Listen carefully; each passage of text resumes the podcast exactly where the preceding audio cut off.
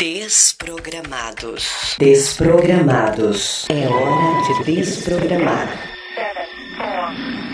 Começando mais um podcast, na verdade mais um não, porque o primeiro nem valeu. Esse aqui também não vai valer, mas tá valendo. É o Desprogramados com vocês hoje falando sobre aquele assunto que você sabe que a gente tem que falar. Aquele assunto que ninguém sabe, na verdade, falar sobre ele, que é essa desistência repentina do Rubem de Freitas, né, o presidente do Banco do Brasil, de continuar na presidência deste banco.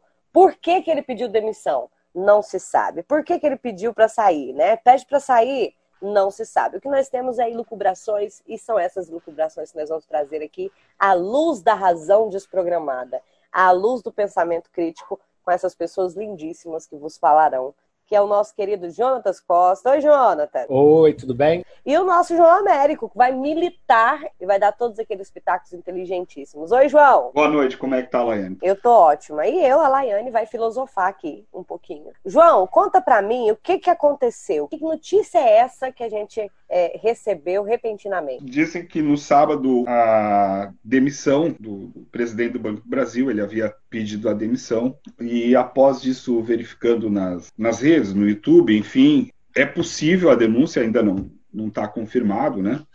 Daquela situação envolvendo aí a venda de títulos do governo para um banco privado, né, num valor bem abaixo do mercado.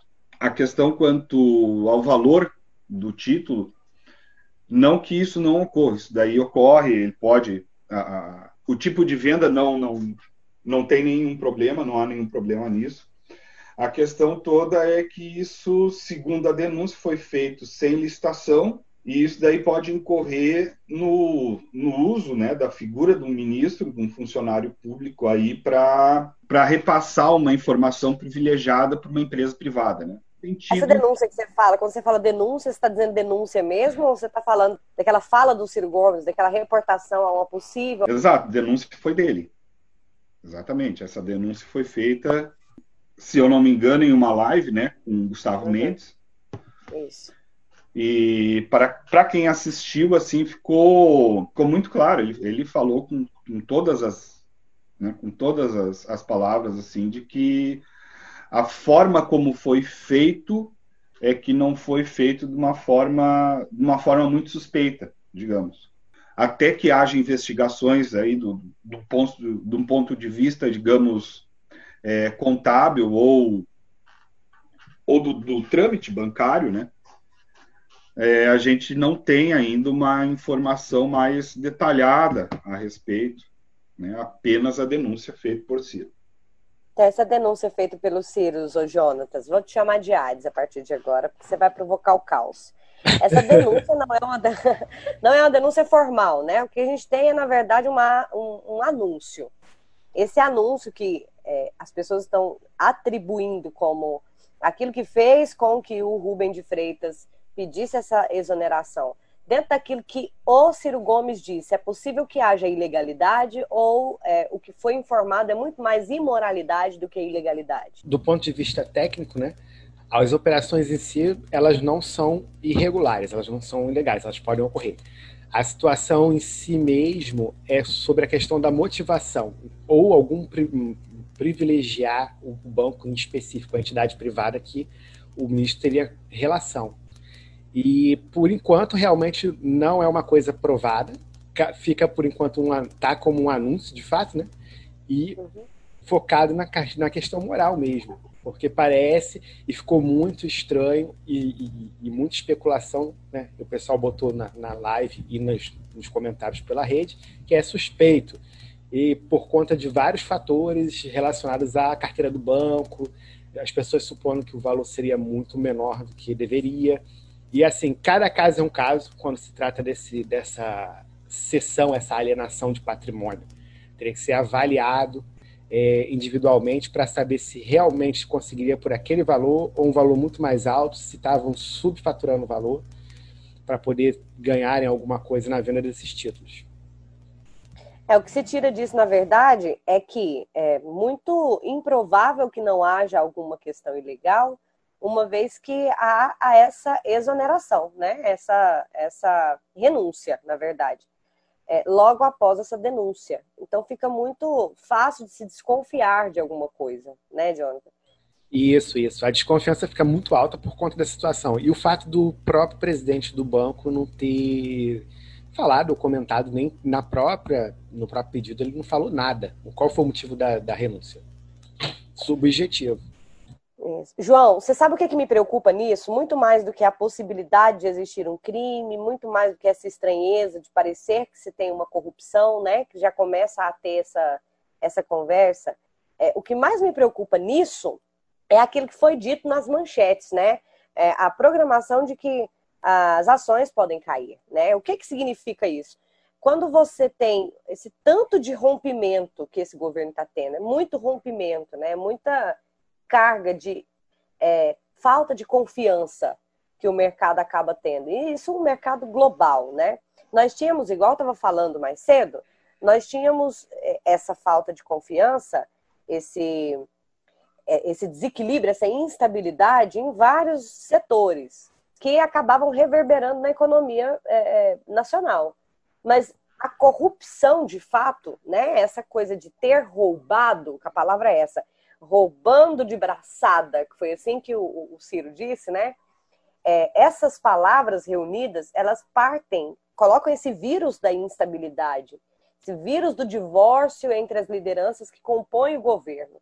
É, leva o vírus para um conjunto que ainda não estava contaminado, que era o da, da, da corrupção. Nós temos os gados, né? Que utilizavam dessa premissa para dizer não é corrupto, não é corrupto, e agora você começa a mexer nessa, nessa parte.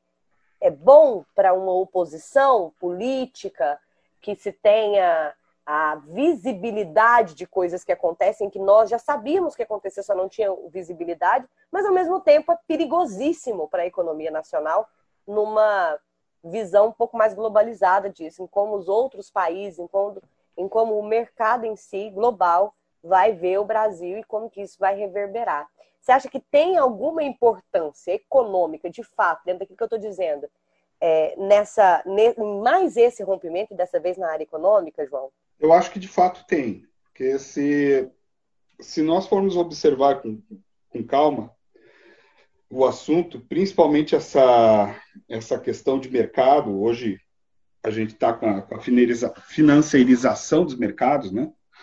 Se a gente for observar desse ponto de vista, tu vê uma, uma denúncia dessa, dessa escala, de um banco estatal brasileiro, um banco estatal que tem, é, é, que tem negócios com, com, com a Bolsa Mercantil de Futuros, que inclusive é, negocia os próprios papéis do governo, né? Nessa e, e papéis do governo é dinheiro nosso empregado é, é dinheiro da, da população, seja através do, dos impostos, seja através da poupança que as pessoas fazem. Não é? A partir do momento em que, em que um banco estatal ele, ele emite um, um é, ele emite uma ação ou emite uma, é, uma carteira nessa proporção, que eram 3 bilhões de reais a, a carteira proposta. Né? E digamos que sejam a gente não sabe se são papéis podres ou não, da onde que veio essa carteira. E essa carteira ela é colocada no mercado sem licitação, aonde um funcionário público com informações privilegiadas é, tramita meio que por debaixo do pano sem essa visualização, sem o, o direito da publicidade, publicitar essa, essa movimentação financeira, é, isso daí já incorre em crime. Segundo, segundo a nossa lei, até onde eu lembro, segundo a nossa lei, né?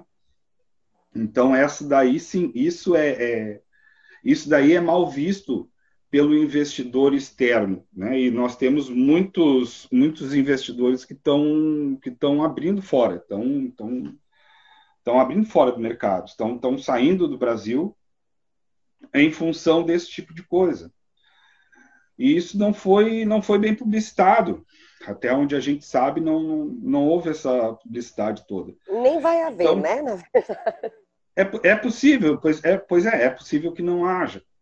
Entende? Então, isso daí questiona, questiona um pouco a gente que não que não investe, quem não, não tem dinheiro de, desse porte, da, dessa quantidade para investir, tu vê o, a, a, empresa, o banco privado que comprou, comprou por 300 milhões, não é uma um volume financeiro de 3 bilhões foi comprado por 300 milhões.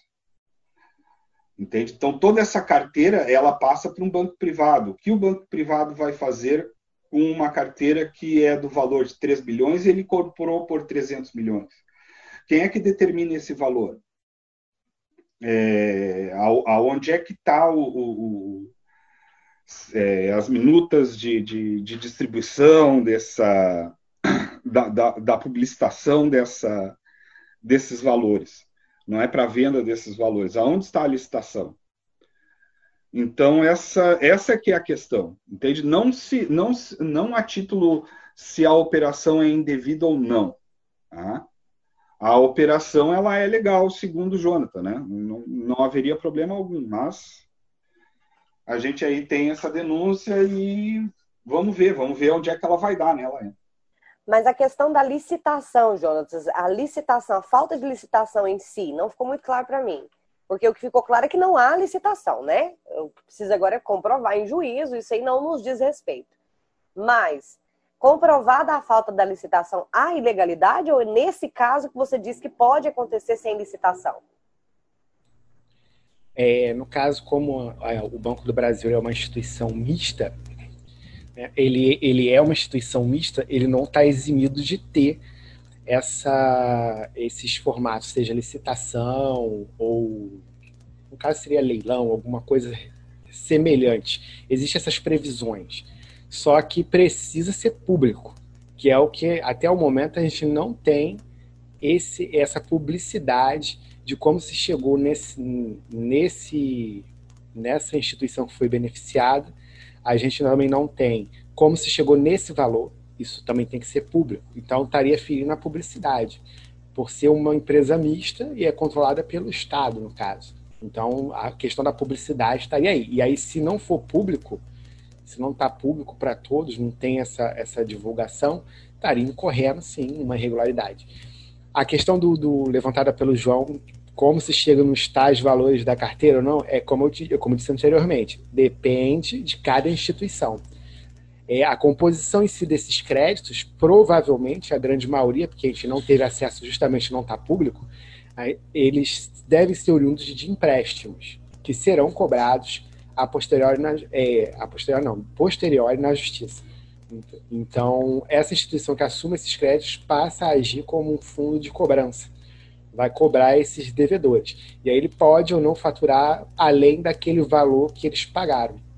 Nesse sentido, a operação contabilmente não tem problema. Por isso que eu falei, não tem problema. A questão é que, como é uma instituição pública, deve prezar pelos princípios da legalidade, publicidade, é, impessoalidade, todas essas questões constitucionais. Então, precisa ficar claro aqui para quem está ouvindo. Precisa. Hum, pode falar. Não, pode falar. Não, para ficar claro, precisa haver esse processo, é, se não fosse licitatório, um leilão, mas que fosse público, totalmente divulgado, demonstrando como se chegou nesses valores, tendo todas essas documentações comprovando os cálculos e apresentando para o público. Teria que estar público. É, essa é a questão. Até agora, em todas as notícias que nós temos, ninguém demonstra que houve essa, essa publicação. Parece que foi feita assim, literalmente caiu como de paraquedas na instituição que, que foi divulgada e que agora está sendo é, é, é, de, anunciada pelo Ciro na live e que causou essa situação toda e está esse furor. Caso o que esteja acontecendo, a gente não pode, enquanto desprogramados, esquerdistas que somos, a gente não pode pender, a gente não pode ser totalmente parcial. É, existe a possibilidade, e aqui eu volto essa pergunta para os dois, para o Américo e para o Hades. Existe a possibilidade de nós estarmos diante de uma jogada política muito, muito, muito perigosa, onde é, exista a legalidade, exista a possibilidade de imoralidade, mas não exista a imoralidade. De fato, o que existiu foi vamos colocar assim, alguma outra razão ou uma dispersão que resultou numa grande jogada política, porque esse assunto, se for levado a, a, a fundo, pode ser o fim dessa era que nós estamos vivendo atualmente. Existe para vocês a possibilidade de nós estarmos diante de uma jogada política do Ciro Gomes? Politicamente falando, né, no caso, se você observar as falas do Ciro Gomes, ele tende a exagerar um pouco no que ele fala, obviamente, né?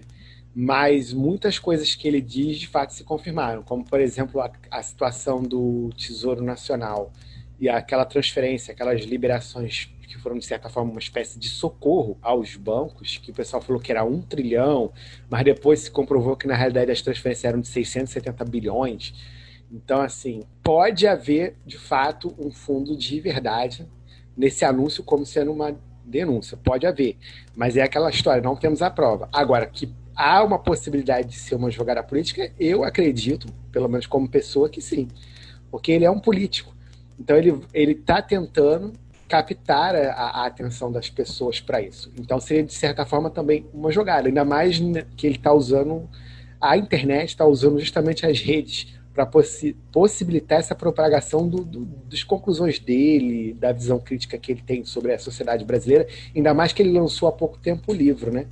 Lançou, acho que foi na semana passada, um pouco antes, uma semana ou duas antes, ele lançou um livro justamente propondo um plano para o país, entendeu? um pacto nacional novo para a federação inteira. Então, pode ser uma Agora jogada. ele vai ter que te pagar o merchan. Ele vai ter que pagar o merchan?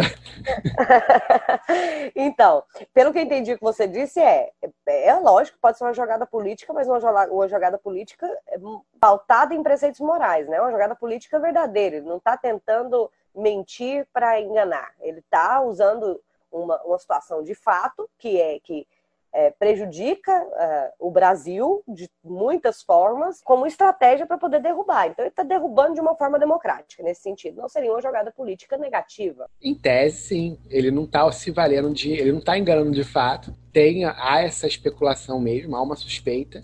Então, como há uma, essa dúvida, como é um, uma entidade pública, é válida essa, esse questionamento dele, né? Se for um questionamento. O fato é se ele acusar efetivamente, que eu acho que é o que não ocorreu eu não vi isso nos vídeos. Então, assim, ele não acusou que tinha uma prova, ele só ele fez de fato essa, essa comunicação. Ele anunciou na live, aproveitou o momento que estava bombando a publicidade naquele momento lá e, e soltou esse, esse, de certa forma, um a ataque. Bomba. É, soltou uma bomba moral, de certa forma. o João, eu acho que eu nem precisava perguntar, porque ele com certeza vai achar que não é jogada política, né, João? Não, até, até não é em função dessa questão. Indiferente se for jogada política ou não, o Ciro Gomes ele já é pré-candidato a 2022. Uhum. E a maior preocupação minha, no caso, é porque o Banco do Brasil é uma instituição já antiga, ela é uma instituição eh, da época do Império. Então, o Brasil ele foi construído através do Banco do Brasil, através da, do, do, de financiamentos é, que lá na sua origem, lá na construção do país, foi feito através do, desse banco.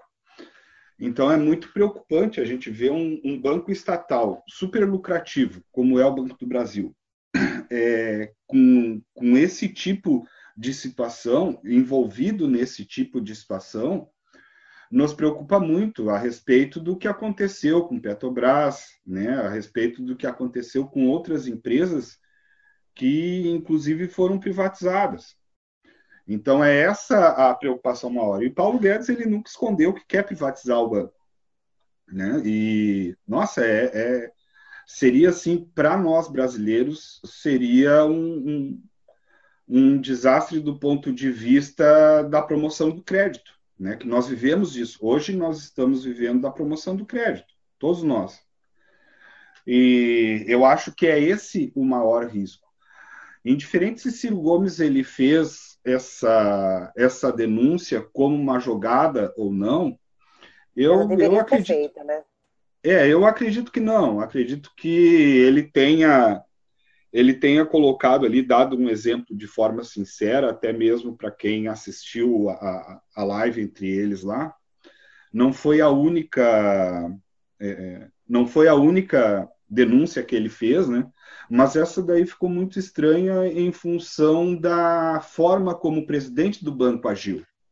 Entende? Isso daí que leva muita suspeita quanto à denúncia dele.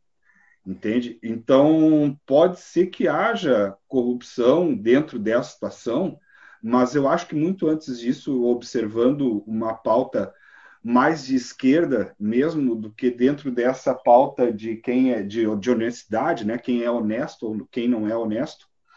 No caso, a gente perde muito e a gente tem observado que, que eles têm feito isso, principalmente Bolsonaro, ele vai testando as instituições e vai fazendo coisas ali como teste. Eu não, eu, a gente não sabe se isso daí de repente é um teste para ver até que ponto as pessoas vão defender ou não nessa a, a, privatização ou não do Banco do Brasil. E realmente, linhas de crédito, desde a agricultura familiar, a, a indústria da agricultura, no caso, ela é feita, a maioria, através do Banco do Brasil, através de empréstimos e financiamentos é, do Banco do Brasil. É, financiamentos e empréstimos é, no mercado, no mercado comum, no comércio, também é feito através do Banco do Brasil. Então, quer dizer, existe um risco aí, existe um, um, um, precedente muito, muito arriscado da gente perder esse banco aí para um, uma empresa privada. E daí esse, esses empréstimos que são feitos, essa, esse nosso tipo de compra feito hoje a partir de crediário, é, ele vai sofrer aí um juro, um juro que pode ser abusivo através de um banco que não tenha aquela visão social que o Banco do Brasil possui, né? Isso pode ser pretexto para que ocorra de fato essa privatização? Pode ser pretexto. É, pretexto eu não digo, mas pode ser muito bem um teste para ver até que ponto as pessoas é, é, se comprometem com a defesa do seu crédito. Não é a defesa de um banco que fica lá longe, não. Esse banco é ele que vincula créditos para as outras pessoas que precisam dele. E a partir do momento em que tu coloca ele na iniciativa privada, a iniciativa privada vai não vai ver questão social, ela vai querer lucro. Então, indiferente se a taxa de juro for estratosférica, não interessa. Existe uma operação compromissada da qual o banco simplesmente entrega o dinheiro para o governo, o governo guarda o dinheiro e o banco continua lucrando. Entende? Então é muito mais preocupante para a população, para o crédito da população, que já é alto, nosso crédito ele é muito alto, do que uma questão assim meramente de disputa política para 2022, mesmo porque Ciro Gomes já é candidato, já é pré-candidato e e já tem, acredito que já tem ali a, a sua porcentagem definida. Porcentagem é, de votos, né? Definida. Ainda assim, é, é, é, é bem preocupante que a gente esteja totalmente alienado dentro de um acontecimento desse e que seja jogado de uma vez por algum motivo que nós também desconhecemos. É isso que me preocupa dentro dessa maratona toda que a gente está vivendo nesses últimos três dias. Claro que, que a questão toda do desprogramar as esquerdas não é conseguir identificar aquilo que o político está querendo, ou aquilo que o político A, B ou C, o que, que ele está querendo, mas sim pegar e escutar aquele político, entendeu? Para ver aonde é que, onde é que ele está direcionando a fala dele. A fala dele do que ele está dizendo ali na realidade, é uma defesa das instituições do Estado, das instituições bancárias do Estado. Entende? Se, se você for escutar, é isso daí, só que você pega dessa, dessa pauta é, de honestidade, no caso, e você consegue transferir para esse ponto. Você consegue observar, ah, não, a gente precisa defender um banco do Estado. Por que defender um banco do Estado? Porque é através dele que vem os investimentos para nós. É um investimento para o nosso crédito, um investimento é, que tramita do governo federal para as escolas, o governo não entrega o dinheiro direto na, na mão do diretor, isso daí é feito através de um banco. Se todos os bancos forem privados, como é que fica? Qual, qual a taxa? Qual a taxa que nós temos que pagar além do imposto? Qual é a taxa que nós temos que pagar para o banco privado para que ele redistribua o dinheiro que é do governo federal? Então são, são questões assim mais é, mais desse ponto de vista, no caso, do que político propriamente dito. A política é nossa. Ou a, ou a gente faz parte dela e entende como ela funciona, ou então nós vamos ficar na mão dos caras. É, eu acho que os nossos próximos podcasts vão acabar fazendo, é, continuando essa conversa, porque a gente ainda tem um pronunciamento importantíssimo por aí que precisa vir. Né? A gente vai ter alguma fala do nosso presidente sobre essa situação, sem dúvida nenhuma. Essa fala eu tenho certeza que vai dar pano para manga. E temos também para descobrir o que, que vai acontecer daqui para frente com relação a isso na prática que é isso que você está denunciando, isso que você está dizendo que pode ser que aconteça. É, tomara que tomara que a gente tenha sucesso nesses nossos podcasts aí. Mas nós teremos, nós já temos esse sucesso. Teremos. Tomara, é, tomara, tomara que a gente alcance. Tomara que a gente alcance aí essa essa compreensão, mas assim, dentro das notícias que, que forem vir a seguir, ou indiferente do que o nosso presidente ele for dizer, eu acho que a gente tem que colocar em pauta aqui nesse nosso podcast aquilo que são reivindicações legítimas da esquerda, né? São é, reivindicações legítimas do trabalho, das pessoas que, que precisam tirar empréstimos, pessoas que compram em crediários, né? A gente precisa saber, poxa, qual é a reivindicação dessa gente? Então, essa questão do Banco do Brasil, da minha posição, do meu ponto de vista, o que eu digo é isso: qual, qual a interferência é, desse tipo de coisa, que, que é bastante suspeita, dessas vendas é, é, de dinheiro, vender dinheiro para vender uma carteira, não é? Para um uhum. banco privado ou para quem quer que seja, qual a implicação disso para nós. Pra, pra, Na vida prática do, do, Isso. Claro, que né, se, se isso daí vai, é, vai deixar o crédito mais caro ou não para o consumidor, se isso daí está incorrendo mesmo num risco de venda é, de um banco estatal. E a preocupação maior é essa mesmo, Laís. É, eu, eu tenho aquela preocupação. É que, independente do que esteja acontecendo, o fato de nós já termos esse anúncio já reverbera de maneira negativa na vida do trabalhador, na vida da pessoa que está lá no Banco do Brasil, porque isso reverbera de uma maneira quase que automática na economia, né? Ah, então não é, é, a, acho que a minha preocupação primeira é a preocupação política desse assunto. Sim, que é o, o rico, para ele é simples, ele vai pega, pega, retira o dinheiro dele e ele vai investir em outro mercado.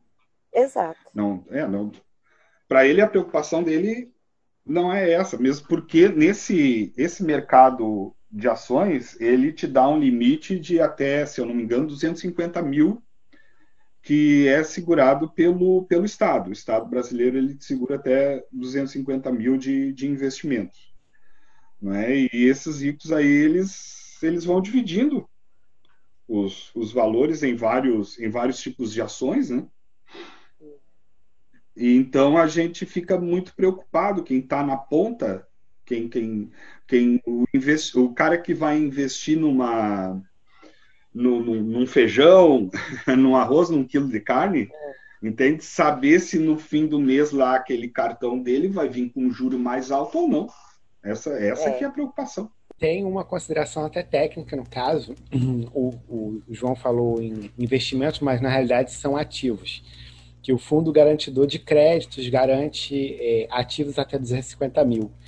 O que esse pessoal, no caso, ele se refere que as pessoas picam os, os ativos e distribuem, na realidade seria no, sair do mercado que ele se refere, é sair do mercado e evadir de fato do país, né? É uma evasão de fato de divisas. Que ele tá é uma evasão de divisas, isso. Isso.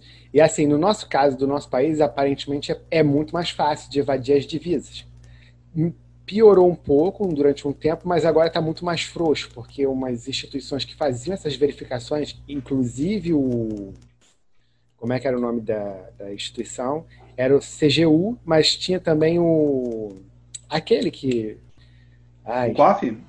COAF. Não, não, não. O COAF. Ele era o responsável especificamente por fazer essas, esses cruzamentos. Se havia alguma divisa sendo invadida, alguma coisa do gênero, de forma irregular. Então, assim, como ele foi enfraquecido né, no início do, do, da gestão atual, então a gente, sabe, a gente não sabe o que pode acontecer, dada uma instabilidade também política e econômica. Então, a invasão de divisa é real. No Brasil, ela é muito mais provável de ocorrer do que em muitos países, mesmo por conta da, da do é. arranjo jurídico. É, olha que perigoso que o Jonathan está tá contando para a gente aqui, né? é. né? Isso, na verdade, é uma blindagem, e é uma é blindagem para as pessoas que têm maior condição financeira, e ao mesmo tempo é uma possibilidade ainda mais de ferrar com a pessoa que não tem a condição financeira, porque se não tivesse essa possibilidade tão aberta, Verdade. né, talvez eles se preocupassem mais em não ferrar com a nossa vida. E a gente vê, até foi bom o Jonas ter mencionado, a gente vê essa preocupação ali do, do fato que aconteceu com o Flávio o Coaf, né? Quem entende alguma coisa, quem já leu a respeito sobre corrupção no Brasil, vai entender a necessidade do COAF, é, principalmente em se ver essa evasão de divisas, em conseguir fiscalizar essa evasão para que esse dinheiro, principalmente o dinheiro público é, que evade de forma ilícita, é, ficar no Brasil, ele desse dinheiro não sair do Brasil. Né? Então não adianta nada um, um governo é, fazer a defesa, uma defesa anticorrupção e quando chega no governo, daí simplesmente me, me bloqueia as atividades do COAF. Né? Então, quer dizer, que, que, que, combate de corrupção é essa se o principal órgão para te fiscalizar e para te uh, investigar o dinheiro é, que é evadido de forma ilegal é bloqueado, né? é, é dificultada as atividades do quadro. É o patriotismo torto que a gente está vivendo agora e vai viver por algum tempo, pelo jeito, né? É o semi-patriotismo, né? é, na verdade, não um... é patriotismo nenhum. É, existe um Brasil, existe um Brasil que é de todos e existe um Brasil que é deles. Eu acho que é o, eu acho que é o Brasil deles que eles são patriotas, porque não, não, é sem, é sem noção você me bloquear um órgão que combate a corrupção. Então é isso. Hoje a gente falou sobre esse assunto importante. A gente ainda está nesse período de tentar entender o que está acontecendo, tentar prever. E acima de tudo, eu acho que o papel do podcast é tentar explicar o que pode acontecer e o que está acontecendo. Desprogramados. Desprogramados.